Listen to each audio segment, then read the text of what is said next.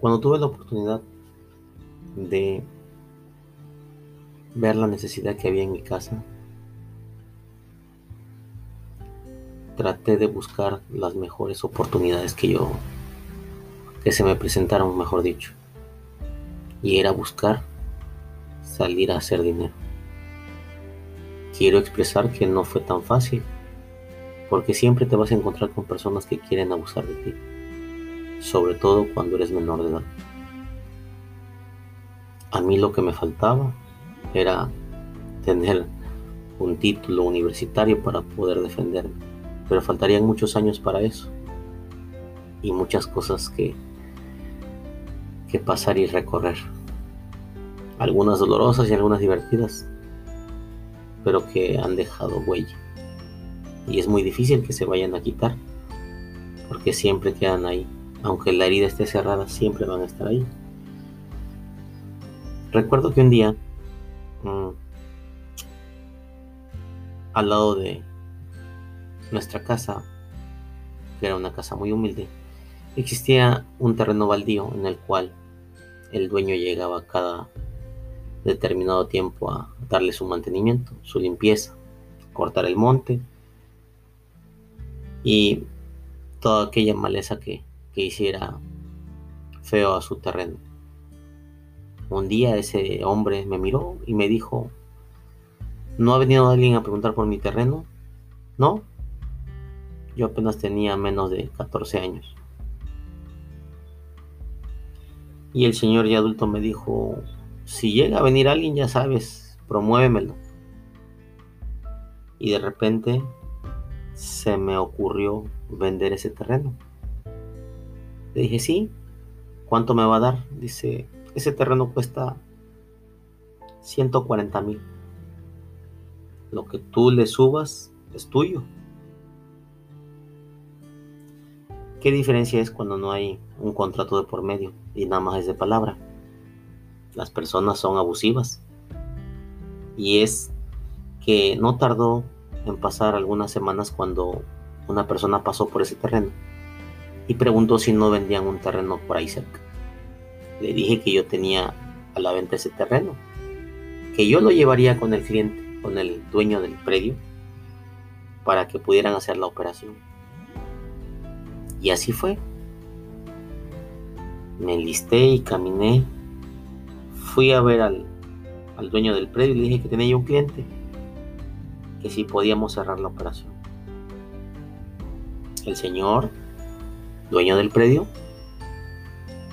volvió a insistir en que me daría mi dinero. Las semanas pasaron, firmaron contrato, y yo no sabía nada de la compraventa.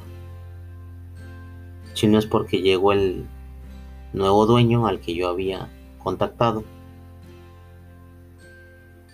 y me enteré que ya lo había vendido hace semanas. Aún recuerdo que era un diciembre. Iba a ser un 24 de diciembre. Inmediatamente estaba yo muy triste, y mi madre me encontró llorando. Me preguntó qué era lo que pasaba y le comenté que yo había hecho eh, la operación de esa venta. Yo había elegido al, cliente y lo había llevado hasta el otro, hasta el dueño.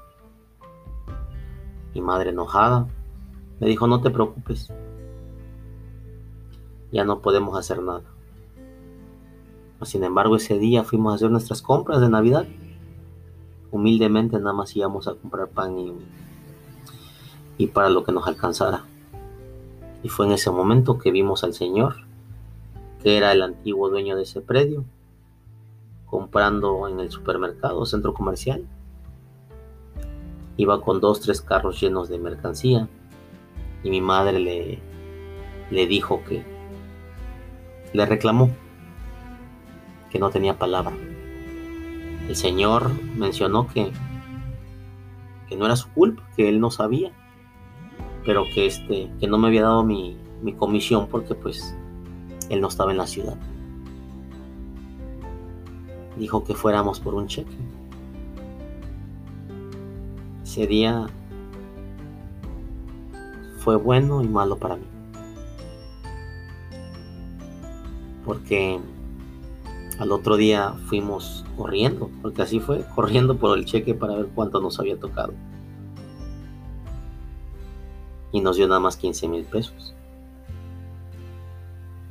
Así que en este negocio siempre hay que tener algo escrito, un buen contrato.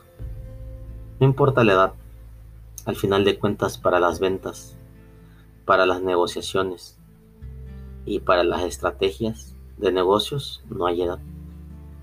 Pero siempre con un papelito que nos respalde ante todo cuando hacemos una operación. Tal vez no gane lo que debía, tal vez no involucré a las personas correctas y por eso me pasó lo que pasó. Pero solamente son enseñanzas.